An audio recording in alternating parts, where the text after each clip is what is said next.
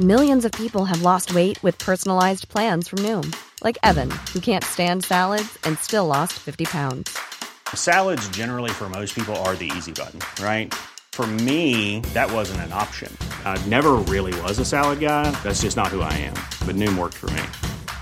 Get your personalized plan today at Noom.com. Real Noom user compensated to provide their story. In four weeks, the typical Noom user can expect to lose one to two pounds per week. Individual results may vary. Sexto episodio de la Escuela de Verano Kenso, donde estamos reseñando los libros más importantes de la efectividad personal. El libro de hoy es un clásico, Cómo ganar amigos e influir sobre las personas de Dale Carnegie. No puede faltar en tu biblioteca. Y antes permítenos agradecer la posibilidad de lanzar la Escuela de Verano Kenso gracias a los patrones del podcast, porque por ellos es posible esta iniciativa. Si tú también quieres unirte a nosotros en esta comunidad y disfrutar de todos los beneficios, www.kenso.es barra círculo. Y como sabes, dedicamos cada capítulo a una fundación, ONG o proyecto donde nos sentimos especialmente comprometidos. En este caso, Médicos Sin Fronteras, una organización de acción médico-humanitaria que asiste a personas amenazadas por conflictos armados, violencia, epidemias o enfermedades olvidadas, desastres naturales y exclusión de la atención médica. La acción humanitaria es un gesto solidario de sociedad civil a sociedad civil, de persona a persona, cuya finalidad es preservar la vida y aliviar el sufrimiento de otros seres humanos. Esa es su razón de ser. Si quieres apoyarles, te recomiendo que visites su página web www.msf.es. Y ahora te dejo con la reseña de cómo ganar amigos e influir sobre las personas.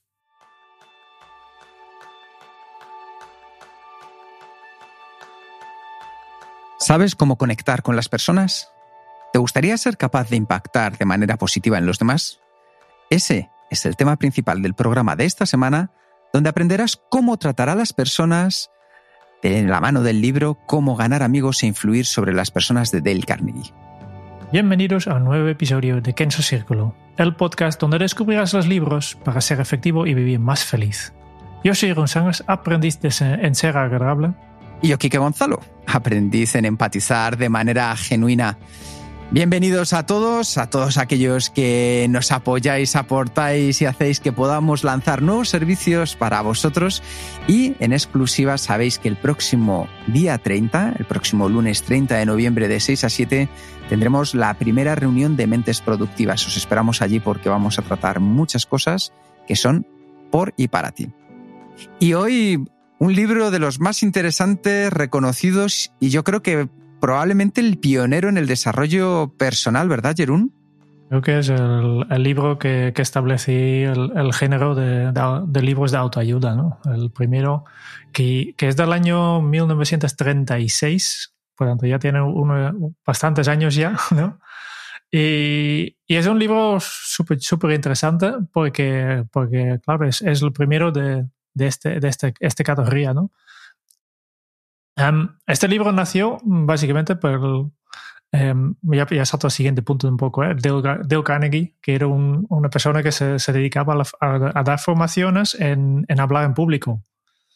Y, y, y después de, de, bastantes años dando, dando estas, estas, formaciones, él detectó que, que el, el, problema más grande que tenían sus alumnos no era tanto cómo expresar sus ideas, sino um, qué ideas transmitir, ¿no? De cómo, para qué, el, para qué de los mensajes, no cómo, cómo explicar a lo mejor, cómo dar una presentación, sino qué, explicas en, en, esta presentación. Y, y básicamente eh, detectó que, que el, punto débil de todas estas personas era básicamente las conexiones humanas, ¿no? ¿Cómo podemos eh, convencer algo? ¿Cómo podemos cerrar una venta en este caso, si hablamos de, de, comerciales, ¿no? ¿Cómo podemos eh, hacer que la gente están interesados en, nosotros y en nuestros productos. Esta es un poco la, idea detrás de este libro.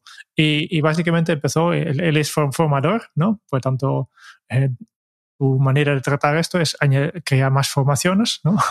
Creó una formación eh, con básicamente sobre este temario y como esta formación tenía éxito, al final lo que hizo es pensar, vale, pues este tenemos que convertir en un libro y lo hizo de forma súper productiva porque básicamente pues pagó una, un estenógrafo ¿no? que, que, que, asistía a los cursos y básicamente apuntaba todo lo que estaba diciendo y este era el primer borrador del libro.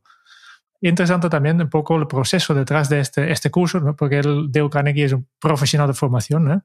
y no, no simplemente dice, vale, pues voy a explicar cuatro cosas sobre cómo tratar a las personas, pero en este caso no, él contrató un investigador profesional, una persona que se, dedica, se ha dedicado un año y medio solo en investigar y entre Dale y este investigador pues han, han, han hecho pues centenares de entrevistas con personas y, básicamente los, los, consejos de este libro están basados en estas entrevistas. Y entre los entrevistados, entre otros, hay, hay gente como um, Thomas Edison, Marconi, el, Franklin Roosevelt, el, el, Clark Gable, ¿no? De un poco políticos, actores, eh, investigadores súper famosos.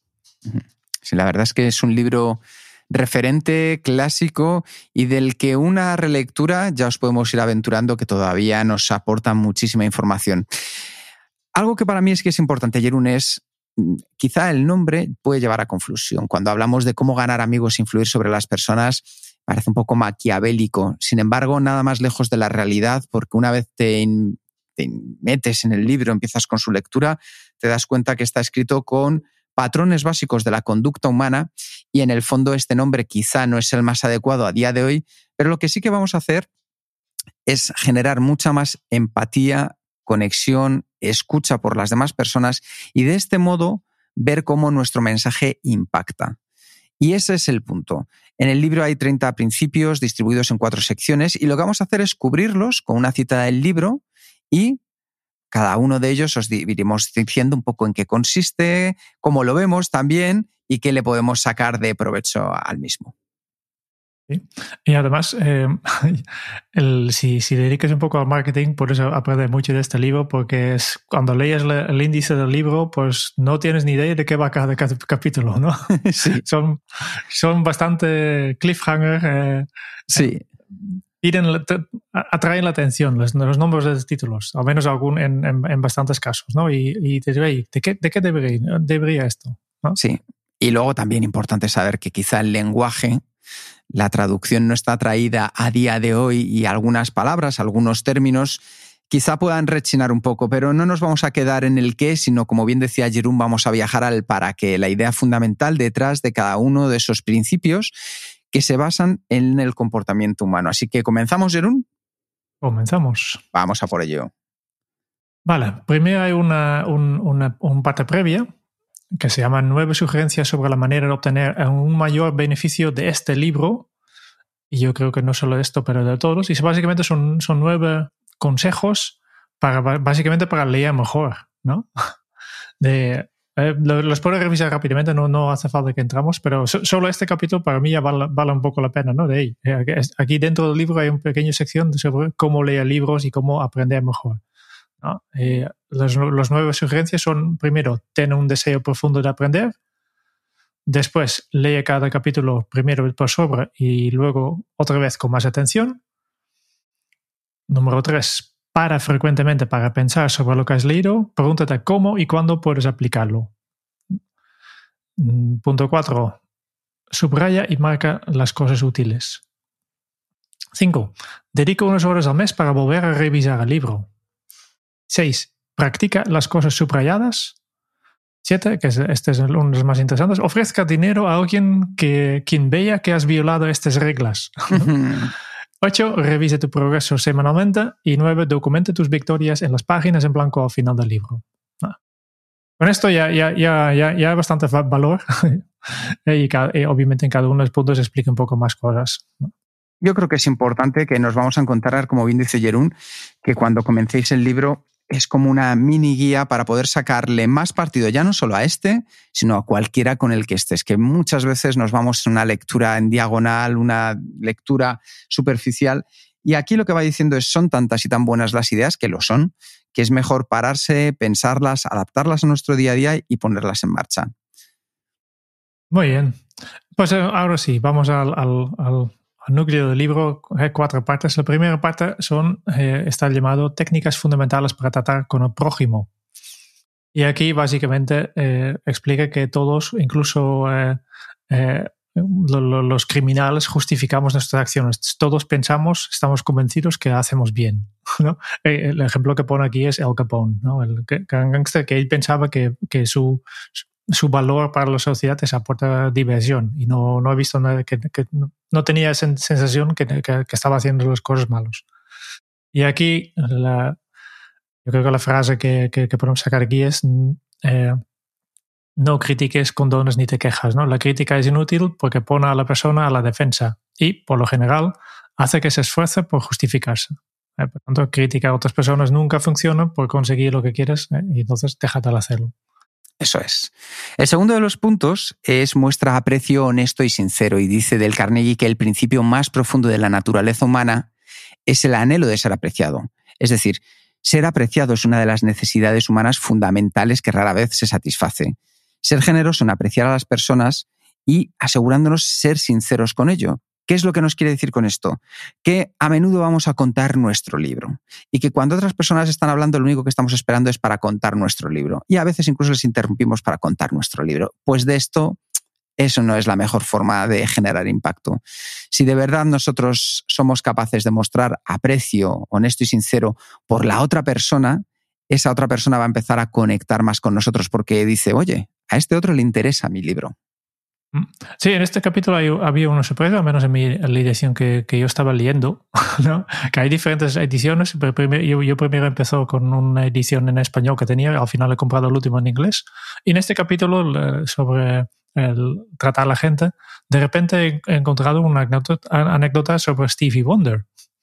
Y yo pensaba, esto no encaja con el, el alto, pero resulta que, que la editora pues, ha, ha, ido cambiando, ha ido cambiando y añadiendo cosas. Y esto que, que yo creo que en este libro de, de anécdotas no, no, hace, no, no faltan, eh, está lleno de anécdotas, ¿no? Y no sé por qué han añadido esta historia de Stevie Wonder. Simplemente como comentario curioso, ¿no? Que van metiendo cosas, ¿verdad? sí, sí. Bueno, básicamente la explicación es que incluso Dale Carnegie ha ido cambiando, ha ido mejorando. Es, ¿no? Para él, este libro nunca ha sido una, una obra terminada, siempre podía mejorar y por tanto su, su editor ha continuado haciendo esto con los años. Y por eso, eh, esto es también unas cosas que, he notado, que la versión en, en español es bastante más antiguo y, y, bastante más difícil de leer que, que el inglés, que han actualizado bastante las palabras que utilicen, que, no se parece nada en la primera edición, que es realmente una, un lenguaje más antigua. Vamos a, a número 3. ¿Eh? Eh, otra vez un título un poco curioso, ¿no? De no sabes de qué va. ¿Quién puede hacer esto? Tiene al mundo entero consigo. Quien no lo puede marchar solo por el camino. ¿no? Y ¿de qué va esto? ¿no? Y al final es el, el despierta en las personas un deseo ardiente, ¿no? Esto es lo que queremos hacer. Primero, despierta en la otra persona un deseo. El que, se, el que pueda hacer esto tiene un mundo entero eh, con él. El que no puede caminar por un camino solitario, ¿no? La única persona que está interesado en lo que quieres eh, eres tú. Y los demás solo están interesados en lo que quieren. Y por tanto, brinda a las personas lo que les interesa y no lo que a usted le interesa. Esta es un poco la idea, ¿no? Habla de, sus cosas.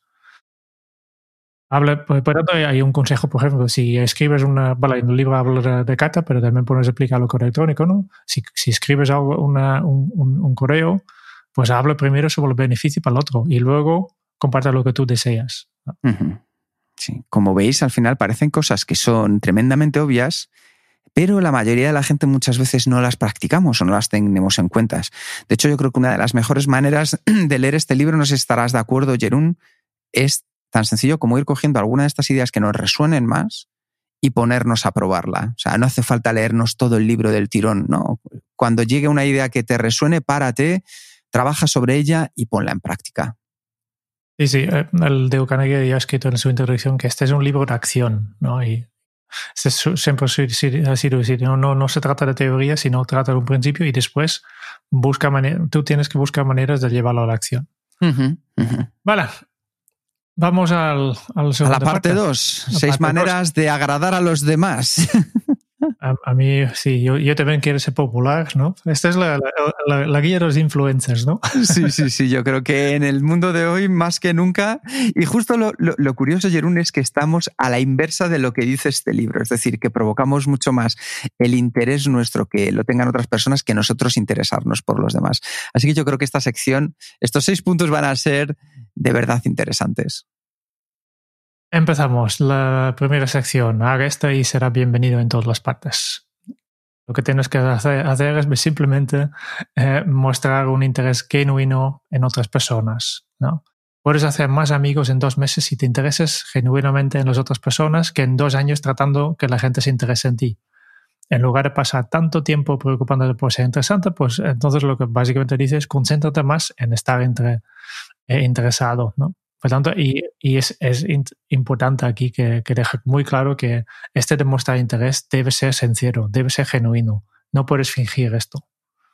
El segundo de ellos es una manera sencilla, o sea, se de causar una buena primera impresión. Para ello, sonríe. Dice en el libro que debes pasar un buen rato conociendo gente si esperas que se diviertan conociéndote. Así que ya sabes, una sonrisa vale su peso en oro. Primero, te pone de buen humor.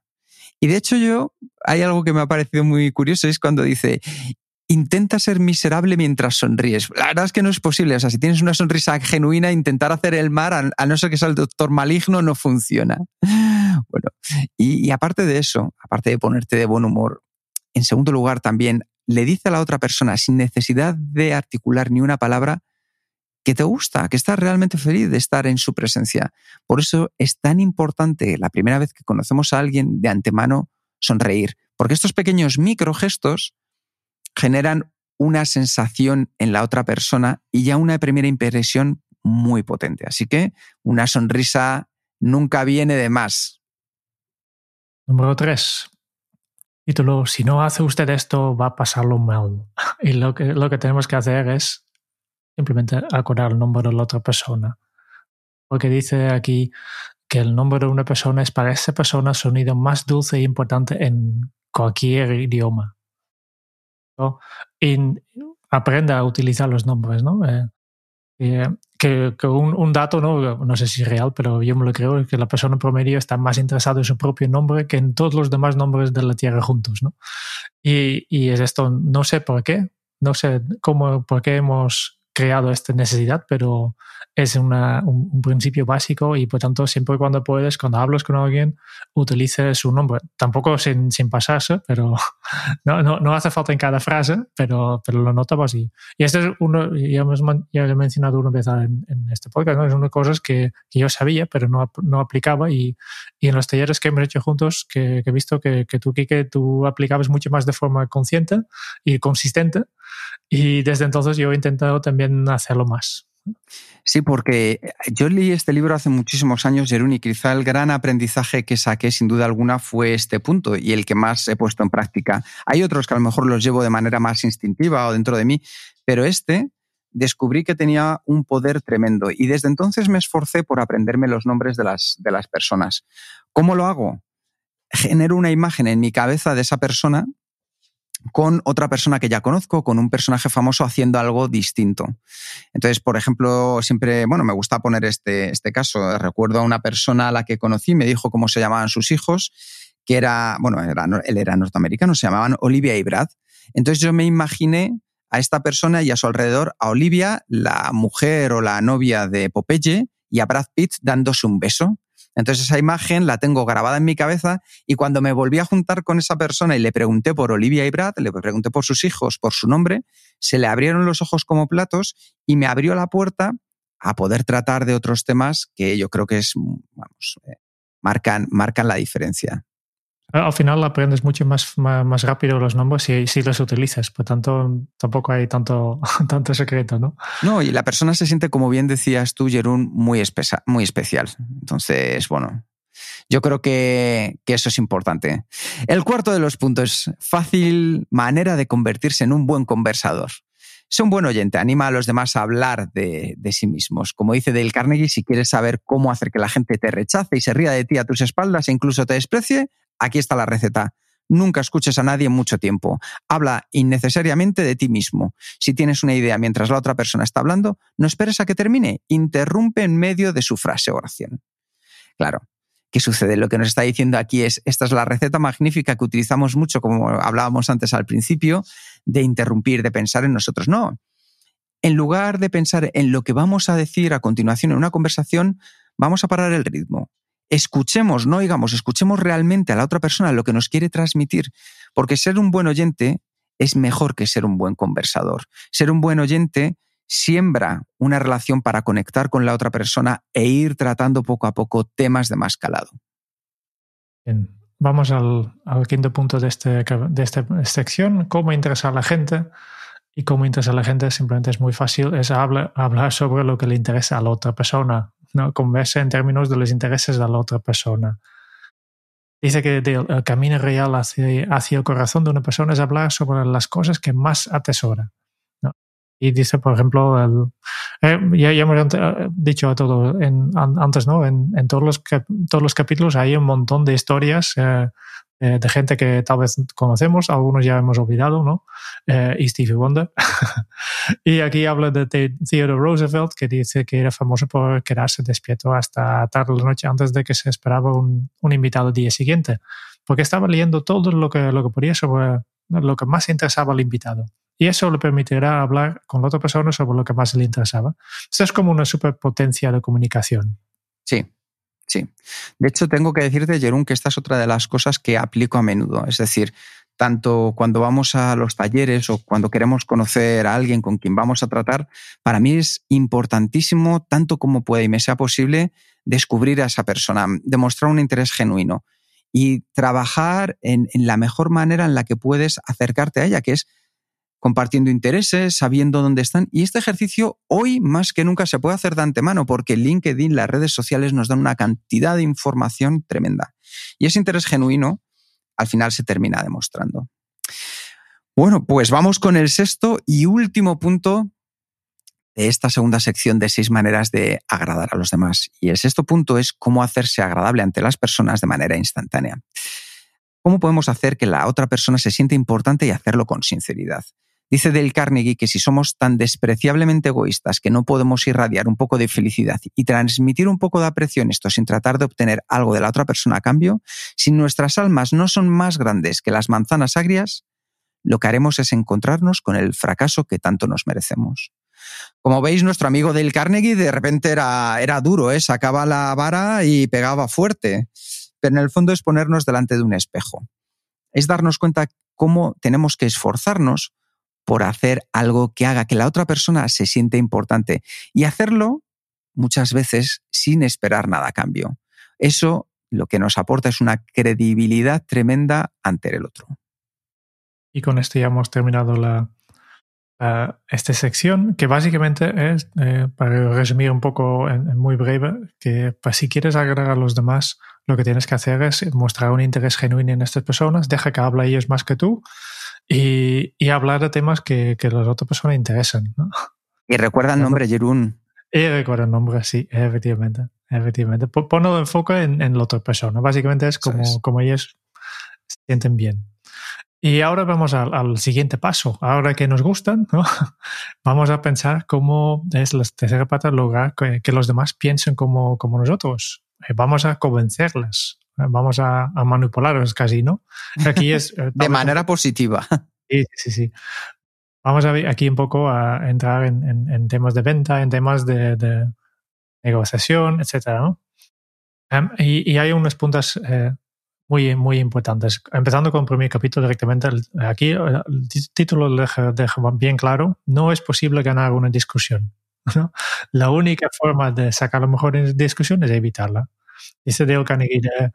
Em, porque em, básicamente lo que explica, la, la, razón por esta regla es que, que Dale, Dale explica que nueve de cada diez veces una discusión termina con cada participante más firmemente convencido que nunca de, eh, de más convencido de nunca que, que, tiene toda la razón.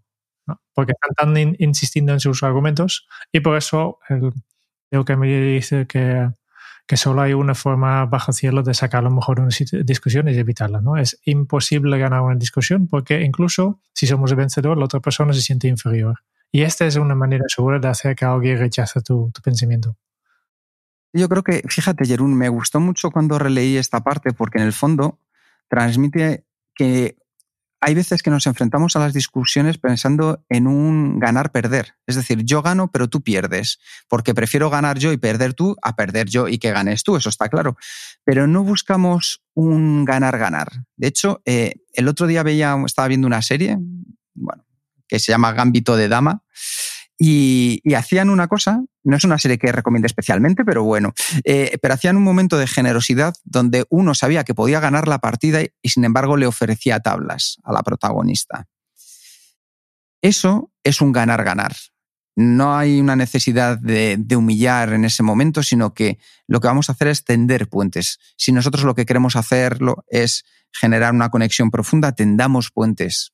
Así que me pareció este punto muy interesante. El segundo se titula Un medio seguro de conquistar enemigos y cómo evitarlo. Dice que al final mostremos respeto por las opiniones de las otras personas. Nunca digas, o sea, estás equivocado. Dice que al final no estoy revelando nada nuevo en este capítulo. Hace dos mil años Jesús dijo, ponte de acuerdo con tu adversario rápidamente, porque a nadie nos gusta que nos digan que estamos equivocados. Sin embargo, lo que sí que nos gusta es que nos entiendan. Por eso, si nosotros demostramos siempre que comprendemos la opinión de la otra persona, incluso si no estamos de acuerdo con ella, estaremos generando conexión.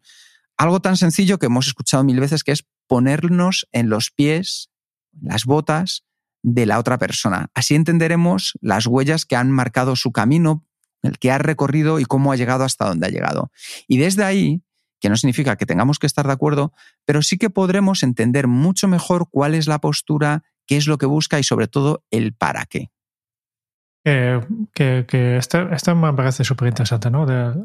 además, da, dos, dos, consejos. Primero dice, nunca digas estás equivocado, ¿no? Para infundir, pero después también da la otra parte, es qué es lo que sí que hay que decir, ¿no?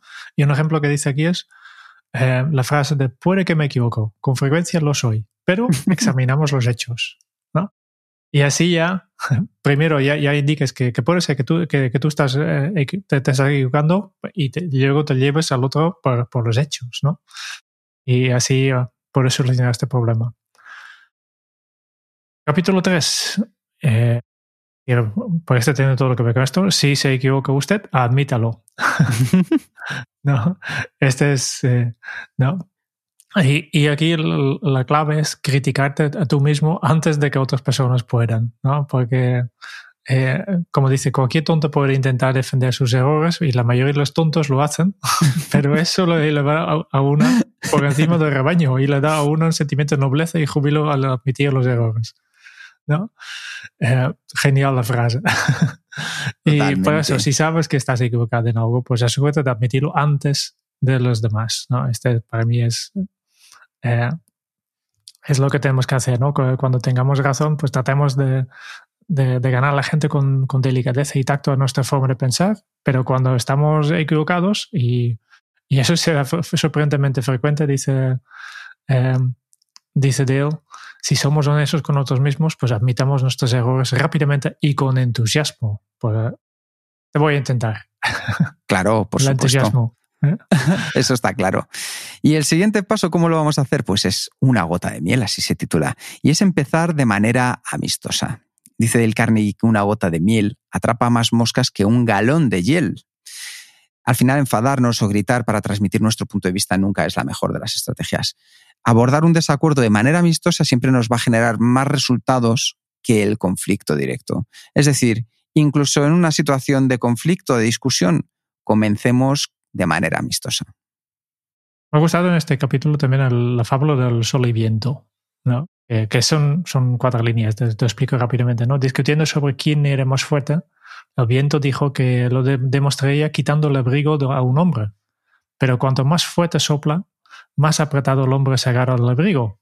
Entonces, cuando el viento se rindió, salió el sol y sonrió al anciano, quien se secó de la frente y se quitó el abrigo. Pues super visual, ¿no? Um, Ahora, volvemos más atrás. Este es un libro antiguo, pero vamos más atrás. Vamos a, hablar del secreto de Sócrates. y el secreto de Sócrates es simplemente eh, comience con preguntas a las cuales la otra persona contestará que sí. ¿Eh? haz que la otra persona diga sí, sí inmediatamente. Y esto ya, pues no, no, es nada nuevo, que, que, que, viene de Sócrates ya, que siguió haciendo preguntas hasta que finalmente, casi sin darse cuenta, sus oponentes se encontrarán abrazando una conclusión que habrían eh, negado amargamente unos minutos antes.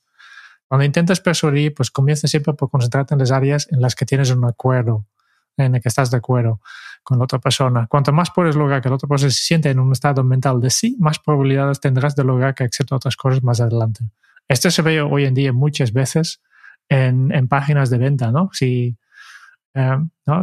habitualmente cuando ves un, un, un, anuncio de un producto, empieza con una serie de afirmaciones que son tan genéricos que todo el mundo tiene que decir que, sí, ¿no? Eh, también a veces te cuesta dormir por las noches. Y, claro, a todo mundo a veces pues les cuesta dormir, ¿no? Y entonces empieza con un SIS y apliquen esta metodología básicamente para cerrar una venta. Claro, claro. Yo creo que esta es una de las cosas más importantes que podemos hacer y es en cualquier conversación, ya no hablando solamente del mundo de la venta, esto, bueno, a los que os dediquéis al mundo comercial sabéis que lo primero que se busca es el sí de la otra persona, a los demás también, el sí, en contraposición con el no, lo que nos hace es que nuestro cerebro entre en un camino positivo hacia la relación que estás generando con la otra persona. Por eso es muy importante. Y pasamos con esto al sexto de los principios de esta parte, y es que la válvula de seguridad para atender quejas, ¿cuál es? Pues bueno, hay que dejar que la otra persona hable en gran medida. Dice Dale Carnegie que si no estás de acuerdo con ellos, puedes tener la tentación de interrumpirlos, pero no escucha pacientemente con la mente abierta, sé sincero al respecto, anímelos a expresar sus ideas plenamente. ¿Por qué? Porque la persona que tiene el control de una conversación es la persona que hace las preguntas. Guiar a las personas a su punto de vista con preguntas y no con argumentos. Y esto es una de las cosas que también me funcionó muchísimo haciendo cursos de, management. En su momento hice uno de los cursos de, de Gustav Kaiser, un par de ellos, y es verdad que quien pregunta dirige. Porque cuando tú preguntas, Jerún, al final tú no estás ofreciendo información. Simplemente estás recibiendo la información y al mismo tiempo la otra persona se siente protagonista porque dice, bueno, le intereso, me está preguntando. Entonces empieza a contarte, empieza a contarte, dice, jo, qué bien me escucha esta persona, cómo me entiende. Y en el fondo estás haciendo eso, desde luego, de una manera genuina, y, pero también estás recibiendo muchísima información al respecto que tú luego puedes utilizar sin dar información que para ti también es importante. Entonces, guiar a través de las preguntas una conversación es uno de los mejores puntos que podemos encontrar en este libro. Es unos puntos que yo todavía tengo que mejorar un poco. Yo soy demasiado consultor y poco coach, ¿no? Eh, de, demasiadas veces pienso que yo ya tengo la respuesta y quiero ayudar al otro sin, dejar que, el otro descubra por su, su propia cuenta, ¿no? Eh, es una habilidad, todo se puede entrenar. Número siete, ¿cómo obtener cooperación?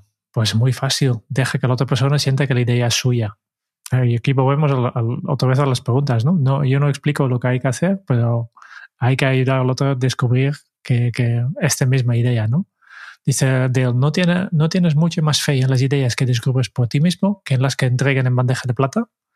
Nadie quiere que le digan qué hacer, pero sin embargo les gusta actuar según nuestras propias ideas. Entonces, pues hay que encontrar una manera de ayudarlas a sentir que les ocurrió por, sí mismos. Este yo creo que es muy potente, también complicado, ¿eh? no es fácil, pero, pero sí, sí. Esta es una cosa que tenemos que aprender. Está claro. Yo creo que vemos, vamos viendo, ¿verdad? Pocos pasos, bueno, pocos, ya llevamos algunos cuantos, pero que si los fuéramos sumando sería potentísimo, potentísimo. que... Muy bien, pues al final ya vamos con el octavo y es una fórmula que resultará maravillosa. Y es intentar de manera honesta ver las cosas desde el punto de vista de la otra persona. Un poco lo anticipábamos antes. Como dice Del Carnegie, hay una razón por la que el otro piensa y actúa como piensa y actúa. Investiga esa razón y tendrás la clave de sus acciones y tal vez de su personalidad. Porque solo cuando comprendemos las razones de las acciones de otra persona, podemos de manera veraz comenzar a convencerle de que la cambie, es decir, si encontramos y le compartimos, oye, entiendo que estás haciendo esto por esto, solamente desde ese punto es donde podemos empezar a gestionar el cambio. Capítulo 9. Lo que todos quieren. Y es aquí. ¿Qué queremos? ¿Qué queremos? Lo ¿Qué es lo que todos queremos? Digo, eh, aquí hay una frase que, ¿no? que no sé si está mal traducido o no, pero digo, no te ocupa ni un ápice por sentirte como tú. Si yo fuera, fuera tú, indudable, indudablemente me sentiré igual que tú. ¿no? Es, aquí volvemos a la empatía, ¿no? Ser empático con las ideas y deseos de la otra persona. Sí. ¿No te gustaría tener una frase mágica que detenga las discusiones, elimine los malos sentimientos, cree buena voluntad y haga que la otra persona escuche con atención?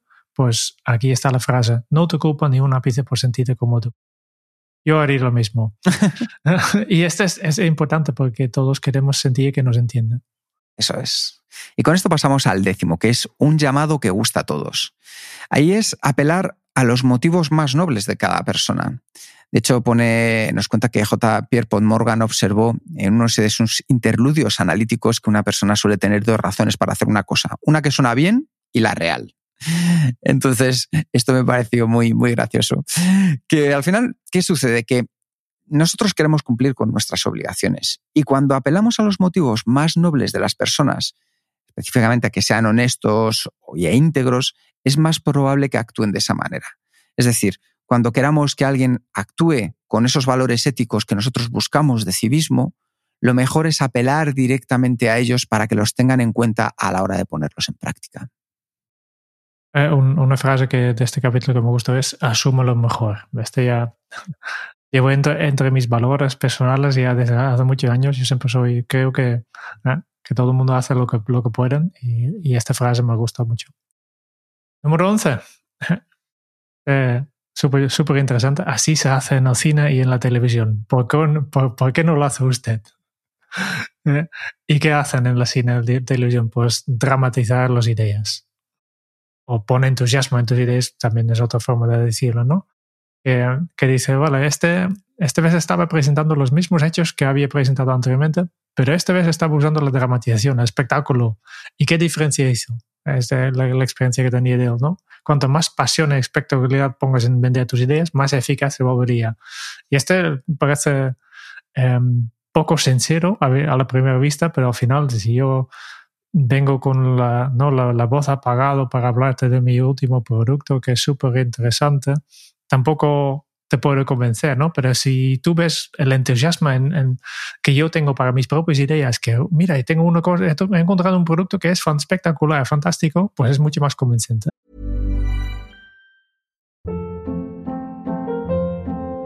Hold up. What was that? Boring. No flavor. That was as bad as those leftovers you ate all week. Kiki Palmer here, and it's time to say hello to something fresh and guilt-free. Hello Fresh. Jazz up dinner with pecan-crusted chicken or garlic butter shrimp scampi. Now that's music to my mouth. Hello Fresh. Let's get this dinner party started. Discover all the delicious possibilities at hellofresh.com. There's never been a faster or easier way to start your weight loss journey than with PlushCare.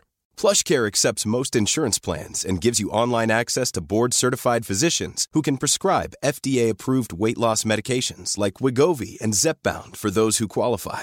Take charge of your health and speak with a board-certified physician about a weight loss plan that's right for you. Get started today at plushcare.com slash weight loss. That's plushcare.com slash weight loss. plushcare.com slash weight loss. Eso es, eso es. Y ya estamos en la última de la parte 3, la última, la número 12, que es cuando ninguna otra cosa le dé resultado, pruebe esto. ¿Y qué es eso? Pues lanzar un desafío. ¿Por qué? Porque las personas desean sobresalir. El desafío, el tirar el guante, es una forma infalible de atraer a las personas de espíritu, como dice el Carnegie. Porque toda persona exitosa ama el juego, entre comillas, es decir, ama el que le pongamos delante un reto. Si nosotros le ofrecemos un reto, seguro que va a estar mucho más comprometido a la hora de querer ponerse con ello. Ya sabéis, esto lo utilizamos muchas veces con psicología inversa. A que no eres capaz de... Pues ahí están los retos. Eso es algo que a todos nos termina llamando. Vale, y con esto vamos a la cuarta parte, ¿no? Hemos primero visto, la primera parte hemos visto los principios, después la segunda parte hemos visto las seis maneras de agradar a los demás. Eh, en este capítulo que hemos, acabamos de pasar hemos ya conseguido que los demás piensen como nosotros y ahora vamos a cambiarlos de verdad. ¿no? ¿Cómo cambiar a los demás sin ofenderlos ni despertar resentimientos? vamos a hacer bien, y lo vamos a cambiar. ¿no? Y, aquí hay, este, hay nueve, eh, nueve principios, ya llevamos 21, pues vamos a por nueve más. Primero, si usted tiene que encontrar defectos, esta es la manera de empezar. ¿no? ¿Y cuál es la manera de empezar? Pues empezar con elogios. ¿no? Si tienes que criticar, felicita primero. ¿no? Inicia con eh, elogios y apreciación honestas. ¿no? Um, dice del comenzar con elogios es como dentista que comienza su trabajo con novocaína. El paciente aún recibe una perforación, pero novocaína mata dolor. ¿no? Esta es un poco la... Es muy visual. Justo ayer estuve en, en, el, en, el, dentista. En el dentista, ¿verdad? sí, sí. Pero lo, lo, he vivido en primera persona que, no pasaba tan malo. ¿no? Dice, las personas con, las que hablan siempre están más abiertas a críticas y primero les hace saber que lo que aprecias en ellas. Qué bueno. El segundo de los que vamos a ver en esta parte 4 sobre cómo cambiar a los demás sin ofenderlos ni despertar resentimientos es cómo criticar y no ser odiado por ello. Esto lo tendría que aprender más de uno y más de dos. Al final es llama la atención sobre los errores de las personas de manera indirecta. Dale Carnegie dice que llamar la atención sobre los propios errores directamente hace maravillas con personas sensibles que pueden resentir amargamente cualquier crítica directa. Una excelente manera de hacer esto es reemplazar la palabra pero con la palabra y. Por ejemplo, en lugar de decir, oye, estamos muy orgullosos de ti por sacar mejores notas este semestre, pero si hubieras trabajado más duro en tu clase de matemáticas, lo hubieras hecho aún mejor. Pues podemos decir, Estamos muy orgullosos de ti por obtener mejores notas este semestre y si continúas esforzándote así el próximo semestre, tu calificación va a estar a la altura de todos los demás. ¿Qué sucede a nuestro cerebro? Que hay determinadas palabras que son pero, nada, todo, nunca, siempre, que actúan como un resorte. En cuanto las mencionamos, ya sabemos que hay algo que viene detrás que va a cambiar todo. Oye, Jerún, me encantas como persona, pero... ¿Qué viene después de un pero? Algo negativo. Algo negativo. Entonces la persona ya se pone a la defensiva. Sustituyámoslo por y, al mismo tiempo, sin embargo. Son palabras que a nuestro cerebro hará que no salte tan de repente. Vamos a punto 3. Habla primero de tus propios errores. Nadie es perfecto, ya has dicho antes. Eh, ¿no? Em, por tanto, admitir tus propios errores, incluso cuando uno no los ha corregido, puede ayudar a convencer a alguien que cambie su comportamiento es más probable que la otra persona te escuche si le dejas claro que tú tampoco eres perfecto, ¿no? Eh, eh, hay que estar dispuesto a reírte y burlándote de tú mismo, ¿no?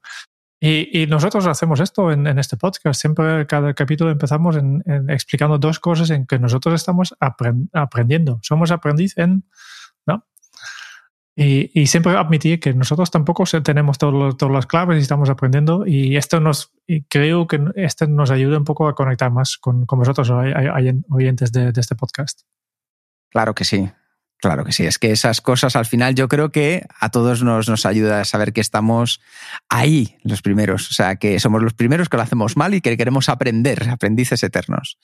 El cuarto es que a nadie le agrada recibir órdenes. Entonces, hagamos preguntas en lugar de dar órdenes directas, porque como dice Del Carnegie, es más probable que las personas acepten una orden si han participado en la decisión que provocó la emisión de la orden.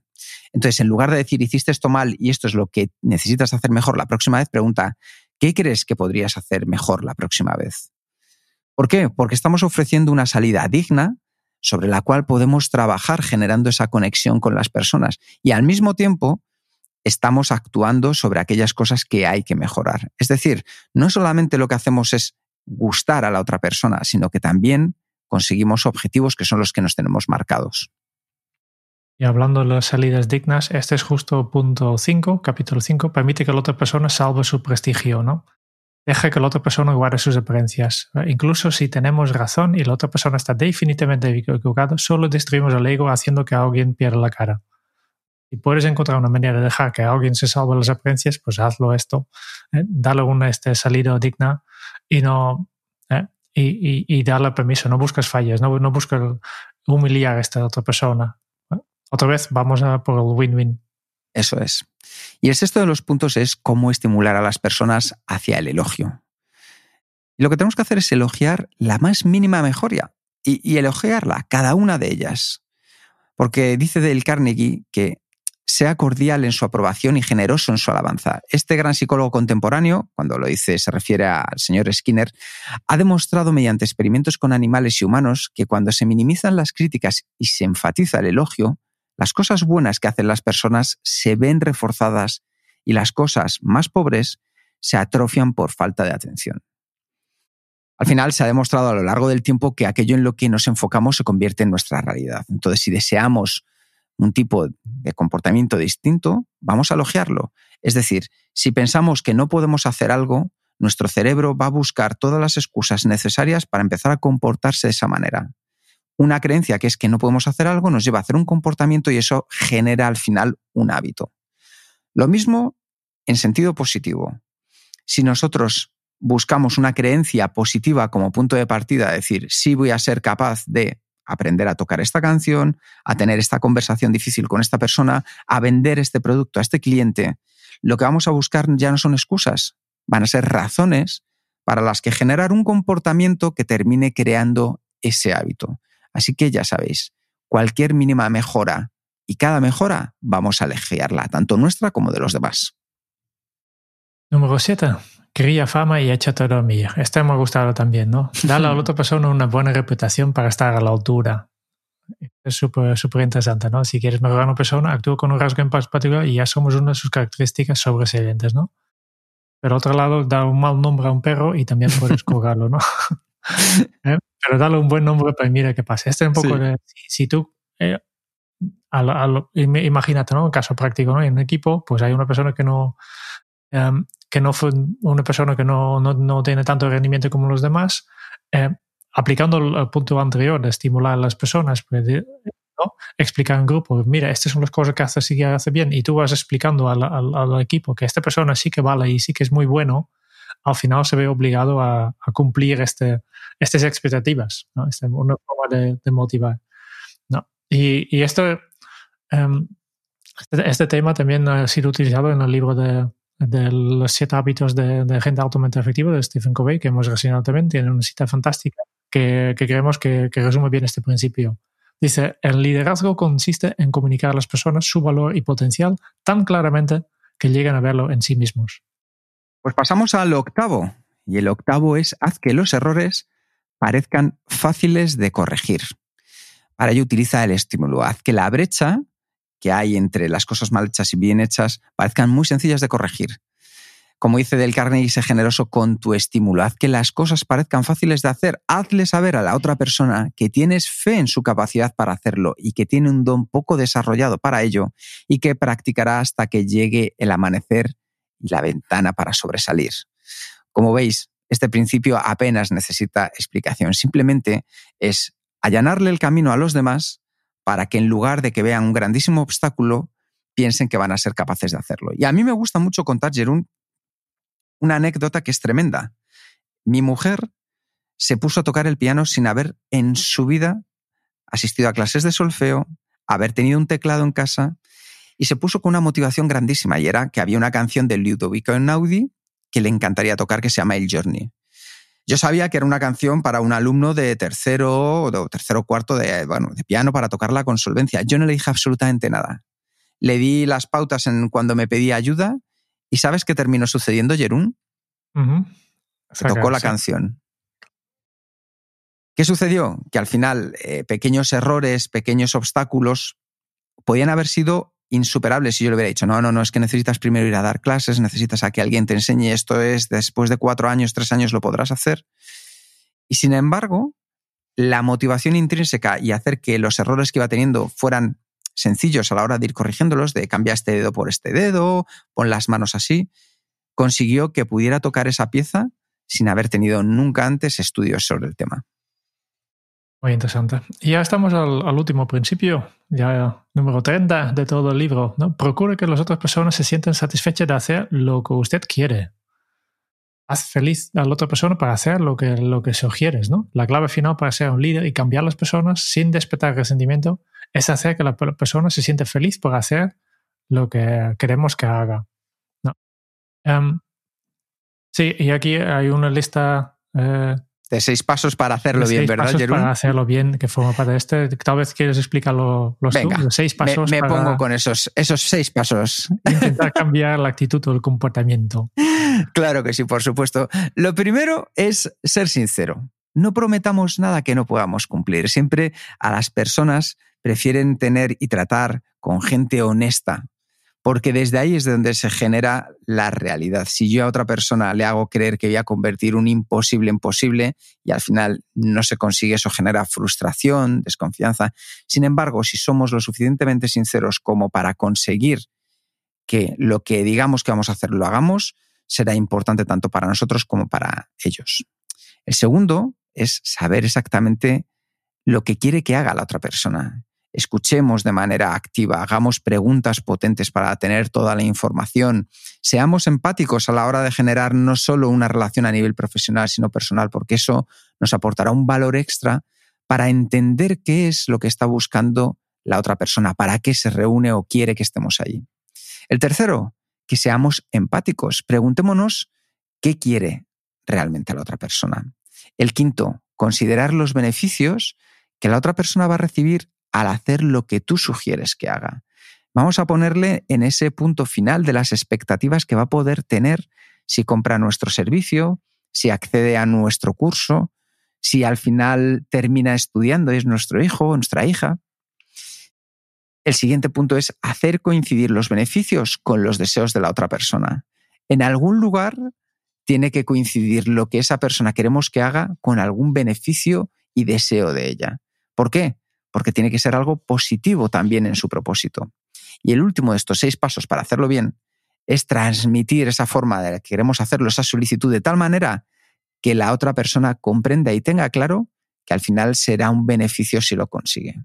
Así que ser sincero, saber lo que quiere que hagamos la otra persona, ser empáticos, considerar los beneficios, coincidir los beneficios con los deseos y transmitirlo para que la otra persona comprenda cómo se beneficiará, son los seis pasos para hacerlo bien. Y con esto ya casi hemos terminado el libro. bueno. Depende de la edición que tienes. Hay dos, dos secciones más de, de bonos que, eh, que, más tarde en las primeras ediciones estaban presentes y más tarde lo han sacado y, en alguna edición más nueva ya han vuelto a poner. Um, que básicamente son dos capítulos que, que básicamente eh, apliquen todos estos principios a dos situaciones concretas. La primera sección extra se llama Catas que produjeron resultados milagrosos que básicamente es aplicando todos estos consejos a escribir cartas o, correos de venta. Hay unos ejemplos de cartas y, un análisis de, de sobre por qué funcionaban este, estos textos. Y por esto a mí no me ha interesado demasiado este, este, esta sección. Y la siguiente, tal vez más, más aplicable, siete reglas para hacer más feliz su vida hogareño, eh, hogareña. Y aquí pues aplicamos todos los principios a, a nuestra, nuestra vida personal. Em, tengo que admitir que aquí este, en esta sección he notado un poco la, edad de este libro porque simplemente porque parte de, la situación de un, hombre que está leyendo este libro y quiere aplicarlo para eh, hacer feliz a su mujer. Y, y, yo pues directamente me pregunto, ¿y, por qué no, no, no, será la mujer que, que pueda aplicar todo esto en, en su vida? ¿no? Por eso hay, por ejemplo, el punto del número 7 de estas reglas significa mucho para una mujer, ¿no? Eh, vale, en total son los mismos principios, pero aplicados en dos situaciones eh, más, más, eh, más, específicos. Y con esto yo creo que ya hemos hablado de todo, el libro. sí. Em, si, si no lo has leído pues, todavía, yo creo que recomiendo porque vamos ahora al estilo y valoración. Adelante, Jerún, vamos a mojarse, dale. primero, venga. Voy a primero, vale, a mí eh, realmente eh, posee un, un, libro este tan, tan, tan antiguo y yo, creo que se ha, se ha, quedado bastante actual. Um, tengo que decir que, que este es un, por una parte gracias a, a, las, a, las, a, las, actualizaciones que han, que han, hecho la editorial, ¿no? Yo creo que la, la, versión original no lo he leído, pero como, como he visto en la versión español que tenía una edición más antigua, eh, bastante más antiguo, que, que notaba que, que, era mucho más difícil de leerlo. Pero las últimas ediciones, al menos en el inglés que yo leído, era súper fácil de leer es un, eh, un, un, libro que está llena, llena, llena de, de, historias, de anécdotas pequeños, de, habitualmente de dos o tres párrafos, de explicando una situación personal o, o específico de, de, gente famosa como, ¿no? Eh, como el, el, Roosevelt, el Edison, Clark Gable. ¿No? Hay muchas, muchas personas que salen aquí, muchas historias, y esto hace bastante fácil de entender los principios. Yo creo que también, eh, aunque tal vez hoy en día eh, bastantes de estos principios se, escuchen bastante más a menudo, yo creo que en su, su, época era algo, algo, algo completamente revolucionario, ¿no?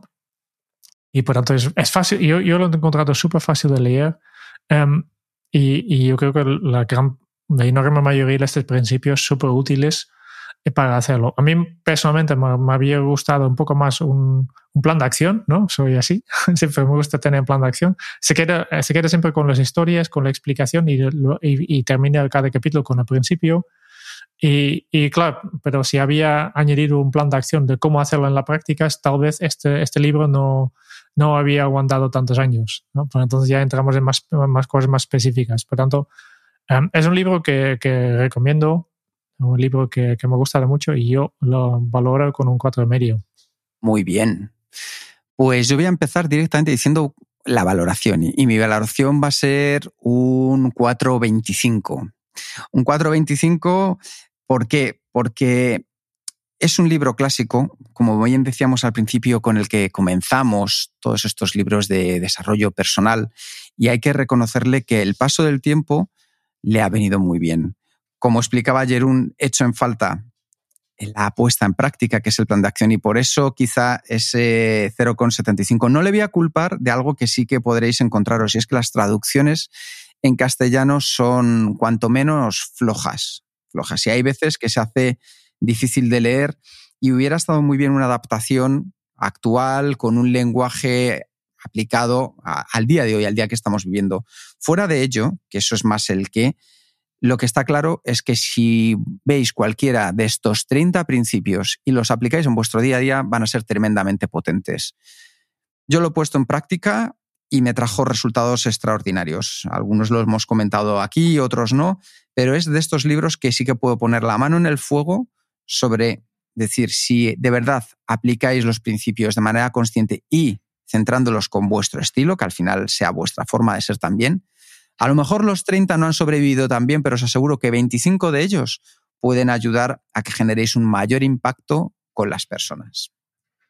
Perfecto, pues solo nos queda una, una cosa, Kike. ¿Cuál será el libro del, del mes que viene? ¿Cuál, ¿Qué libro vamos a leer en diciembre? Vamos a leer un libro, Jerún. ¿A que no sabes por dónde voy a salir? No tengo ni idea. No tengo bueno, ni yo idea. creo que te va a gustar. Si te digo que se llaman sus autores Jason y David. Hola, estamos hablando de los fundadores de Basecamp, ¿no? Jason Efectivamente. Fried y, y David Hennemeyer Hansen. Efectivamente, me encanta porque le he puesto en el compromiso de decir el apellido de David, que a mí no me sale. Heinzeinmann es Heinzer Hanson. Hennemeyer Hansen. Pues sí. El libro que, que he elegido, Jerún, es. ¿Y entonces cuál de los tres libros? Pues a ver, venga, ¿cuál, cuál crees? A ver si aciertas. Uh, yo no sé. No sé si yo. Mm, mm, tal vez Remote. Ah, no. No, no, no. no. Remote, Remote no. no, porque eso lo voy a dejar para la comunidad. Reinicia. Reinicia, reinicia, reinicia. Vamos a ir vale. con, con reinicia. Borra lo aprendido y piensa la empresa de otra forma. Ese es el título en castellano de, del libro. ¿Y qué, o sea, por qué hemos elegido este libro? Pues por una cosa muy sencilla, y es que Jerún y yo somos muy fans de la forma de trabajar de la gente de Cerin Sever Signals. Eh, les seguimos desde hace tiempo, utilizamos su herramienta y oye, nos ha funcionado muy bien. Entonces, ¿qué sucede? Que digo, no sabía si ponernos con reinicia o si ponernos con It doesn't have to be crazy to, at work. Sí. Pero dije, venga, vamos a ponernos con reinicia, que quizá es una oportunidad de nosotros también darnos un nuevo punto de partida. Y a partir de ahí, como bien dice Jerún, los otros dos libros seguro que también merecen muchísimo la pena. Pero bueno, vamos a, comenzar por un reinicio. Interesante, interesante. Ya lo he leído, es un libro que ya conozco.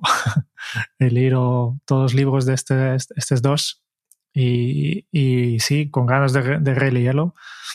A ver, ¿qué, qué, qué, conclusiones vamos a sacar a esto? Claro que sí. Y si a vosotros también os apetece que hagamos reseña de algún libro, sois aquí también quien decidís, solo nos lo tenéis que decir a través de la comunidad en vuestro espacio exclusivo donde podéis comunicaros con nosotros y con el resto de miembros solo de Kenso Círculo. Eso sí, os esperamos el próximo lunes que vamos a tener esa primera sesión en la que vamos a disfrutar lunes día 30 de 6 a 7 de reunión de mentes productivas. Muchas gracias por escuchar el podcast de Kenso. Si te ha gustado, te agradeceríamos que te suscribas al podcast, lo compartas en tus redes sociales o dejes tu reseña de 5 estrellas para ayudarnos a llegar a más oyentes. Y si quieres conocer más sobre Kenso y cómo podemos acompañarte a ti, a tu equipo o a tu organización en el camino hacia la efectividad personal, puedes visitar nuestra web kenso.es. Te esperamos la semana que viene en el próximo episodio del podcast de Kenso, donde Kike y Jerún buscarán más pistas sobre cómo ser efectivo para vivir más feliz. Y hasta entonces, ahora es un buen momento para poner en práctica un nuevo hábito Kenso. Impacta de manera efectiva en las personas.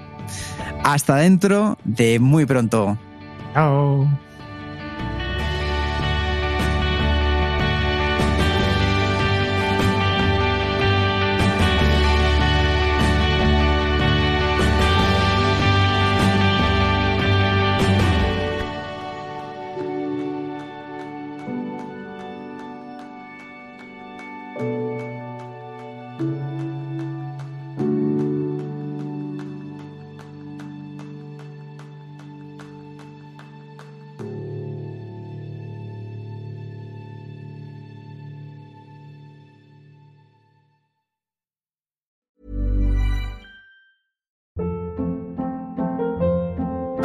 Hold up. What was that? Boring. No flavor. That was as bad as those leftovers you ate all week. Kiki Palmer here, and it's time to say hello to something fresh and guilt-free. Hello Fresh. Jazz up dinner with pecan-crusted chicken or garlic butter shrimp scampi. Now that's music to my mouth. Hello Fresh. Let's get this dinner party started. Discover all the delicious possibilities at hellofresh.com.